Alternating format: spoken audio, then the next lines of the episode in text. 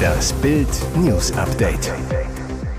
Heute ist Mittwoch, der 28. Dezember und das sind die Bild meldungen Migration, Energie, Corona, so egal ist der Regierung, was die Deutschen wollen. Noch einmal Schlemmen vor dem Knast, Schubecks 195 Euro Abschiedsmenü.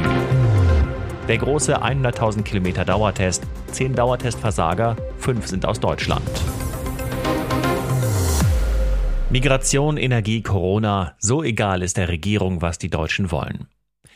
Die Ampelregierung verfügt als Drei-Parteien-Koalition über eine satte Mehrheit im Deutschen Bundestag.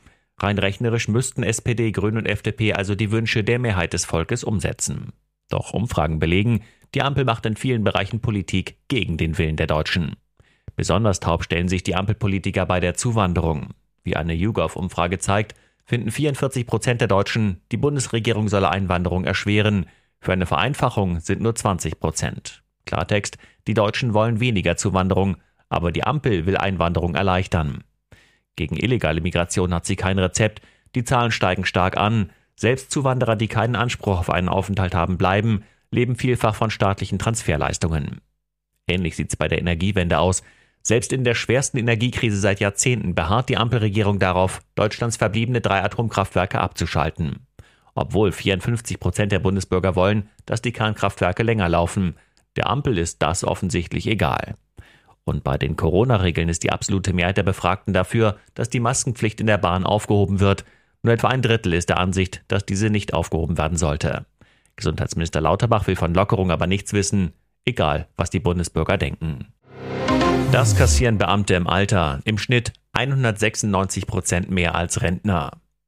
Diese Renten sind sicher und hoch.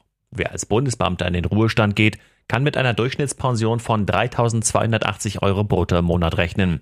Das sind 196 Prozent mehr als die durchschnittliche Altersrente von 1.108 Euro eines Arbeitnehmers. Warum geht es den Beamten im Alter so viel besser? 1.380.000 Staatsdiener sind derzeit im Ruhestand, weil sie sich verpflichtet haben, dem Staat zu dienen, versorgt der Staat sie bis zum Tod. Ihre Altersbezüge heißen deshalb auch Ruhegehalt, so als wären sie noch im Dienst. Maßgeblich für die Höhe ist neben der Beschäftigungsdauer vor allem der letzte Dienstrang. Je höher die letzte Besoldungsstufe, umso höher auch die Pension. So kann zum Beispiel ein Beamteter Staatssekretär der Regierung auf die Höchstpension von 10.800 Euro kommen. Dafür müsste ein Arbeitnehmer 300 Jahre zum Durchschnittslohn arbeiten. Die durch eigene Arbeit erreichbare Höchstrente liegt in 45 Jahren bei Neurentnern dagegen derzeit bei 2.961 Euro brutto. Die Durchschnittspension eines Bundesbeamten ist mit 3.280 Euro also schon höher als die Maximalrente. Noch krasser, Beamte haben schon nach fünf Dienstjahren Anspruch auf eine Mindestpension. Sie beträgt derzeit 1.800 Euro brutto. Noch einmal Schlemmen vor dem Knast. Schubecks 195 Euro Abschiedsmenü. Er verabschiedet sich mit einem großen Silvesterknall. Alfons Schubeck bietet seinen Gästen in der Südtiroler Stuben zu seinem Finale in dem Edelrestaurant ein bombastisches Silvestermenü. Fünf Gänge für 195 Euro. Thunfisch-Tatar mit Kaviar, Hummerkrabben-Ravioli, bayerischer Flusszander, Filet Mignon und ein Manjari-Nougat-Schokodessert stehen auf der deliziösen Speisekarte. Danach ist für den Starkoch endgültig Schluss in seiner Südtiroler Stuben, die er 19 Jahre lang führte. Dann wartet der Knast auf Schubeck, Ende Oktober wurde er zu drei Jahren und zwei Monaten Haft verurteilt. Gegen das Steuerurteil legte er Revision ein, wohl um Zeit zu gewinnen. In seiner Südtiroler Stuben ist sie jetzt abgelaufen. Der große 100.000 Kilometer Test, 10 Dauertestversager, 5 sind aus Deutschland. Über 80 Fahrzeuge mussten sich seit 2014 schon im Autobild-Dauertest beweisen. Über 100.000 Kilometer werden die Autos auf Herz und Nieren getestet. Bild hat die 10 Modelle mit der schlechtesten Benotung für sie zusammengestellt. Erschreckend, fünf der zehn Mängelriesen sind Made in Germany und beliebte Kandidaten am Gebrauchtwagenmarkt. Die sollten Sie mit Vorsicht genießen.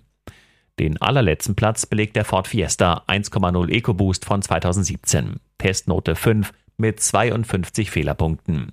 Der in Köln gebaute Fiesta erlitt noch vor dem Testende einen Motorschaden. Der Audi Q3 2,0 TDI Quattro belegt Platz 80, ebenfalls keine Glanzleistung. Probleme gab es im Getriebe, an den Xenonlampen und an der Abgasanlage. Insgesamt Note 4 Platz 79 belegt noch ein Fahrzeug made in Germany. Der BMW 218i Active Tourer sammelte 39 Fehlerpunkte, Note 4.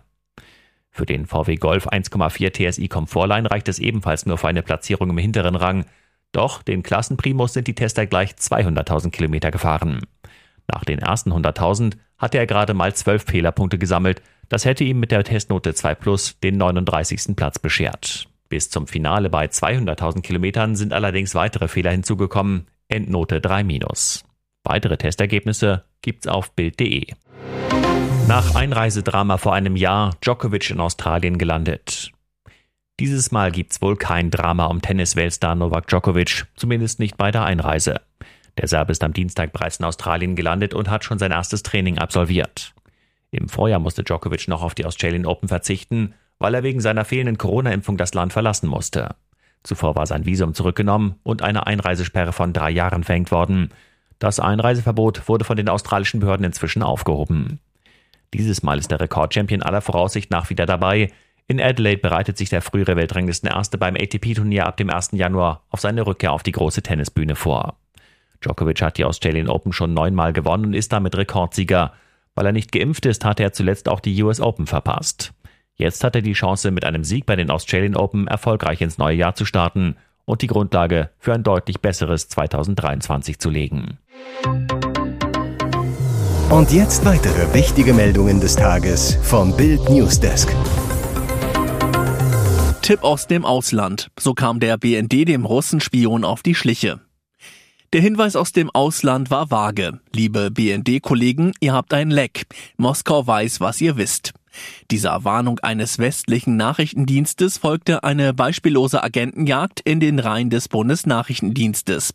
Zugriff am 21. Dezember wurde BND-Mann Carsten L. in seiner Wohnung in Berlin verhaftet. Wie Bild erfuhr, war L. nach dem Tipp des Partnerdienstes monatelang observiert worden. Als Referatsleiter im höheren Dienst, Abteilung 2, war er mit der technischen Auswertung von abgehörten Gesprächen und abgefangenen Geheiminformationen befasst. Besonders brisant, L hatte Zugriff auf Daten anderer westlicher Dienste, auch zum aktuellen Krieg in der Ukraine, und gab sie an die Russen weiter. Entsprechendes Material wurde in Moskau gefunden. Alarmstimmung nicht nur in der Berliner BND-Zentrale, auch bei Briten, Amerikanern und Ukrainern, die Berlin mit geheimen Daten versorgen. Ex-BND-Chef August Hanning, Überall herrscht große Nervosität. Der Vorgang könnte sich zu einem gravierenden Fall auswachsen. Das wäre ein Schlag ins Kontor der westlichen Abwehr. Wie Bild erfuhr, hat L den Russen auch Material geliefert, das Rückschlüsse auf westliche Quellen und Spionagemethoden zulässt. Mehr als 1330 Selbstanzeigen legen die Klimaextremisten jetzt unsere Justiz lahm. Versuchen die Klimakaoten jetzt auch noch unsere Justiz zu behindern? Die Staatsanwaltschaft Neuruppin prüft derzeit den Verdacht der Bildung einer kriminellen Vereinigung gegen die Klimakleber der sogenannten letzten Generation. Doch die Klimakaoten wollen nicht als Kriminelle betitelt werden und rufen ihre Anhänger dazu auf, sich selbst anzuzeigen. Bisher haben sich mehr als 1330 Unterstützer der Gruppe selbst angezeigt, angeblich um eine vollständige Prüfung zu beschleunigen. Aber in dem Info-Chat-Kanal der letzten Generation wird das eigentliche Ziel der Klimakaoten klar benannt, die Ermittlungen zu erschweren. Angeblich würden die Klimakleber nur zivilen Widerstand leisten, die wahren Kriminellen seien die Regierungen, die uns in den Klimakollaps rasen lassen. Täter flüchtig. Straßenbahnfahrer bewusstlos geschlagen. Brutaler Angriff auf einen Straßenbahnfahrer in Erfurt.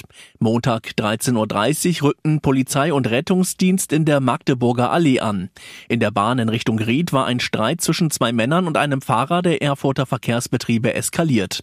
Dieser soll die Tram nach Bildinformationen nach Ablösung durch einen Kollegen am Anger als Fahrgast genutzt haben, um im Betriebshof sein Auto abzuholen. Im Bereich der Haltestelle der Stadtwerke schlug einer der Täter den Fahrer mit der Faust. Daraufhin stürzte dieser dieser auf den Kopf, stand wieder auf, brach dann aber bewusstlos zusammen und kam in eine Klinik. Die Täter flüchteten in Richtung Ilvers Gehofener Platz. Die sofort eingeleitete Fahndung war erfolglos. Der Grund des Streits ist unklar. Polizeioberkommissar Danny Schlee. Wir ermitteln wegen gefährlicher Körperverletzung, suchen dringend Zeugen.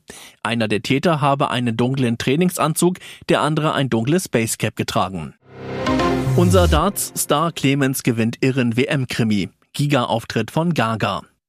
Was für ein Thriller, welch furiose Aufholjagd. Gabriel Clemens stand bei der Darts-WM vor dem Aus, lag in seinem Drittrundenmatch gegen Jim Williams bereits mit 2 zu 3 nach Sätzen und 0 zu 2 in Lecks zurück. Am Ende jubelte der Saar-Wellinger, nicht fassen können, was er da mit seinem auf dem Bullseye verwandelten Matchstart soeben vollbracht hatte. Knapp 1000 Deutsche feierten im Alexandra Palace, und vor den Bildschirmen dürften es deutlich mehr als eine Million gewesen sein, die Augenzeuge des wohl besten Matches seiner Karriere wurden. Ich kann zwei Minuten nach dem Spiel noch gar nichts sagen, aber es war mit Sicherheit eines der besten Spiele.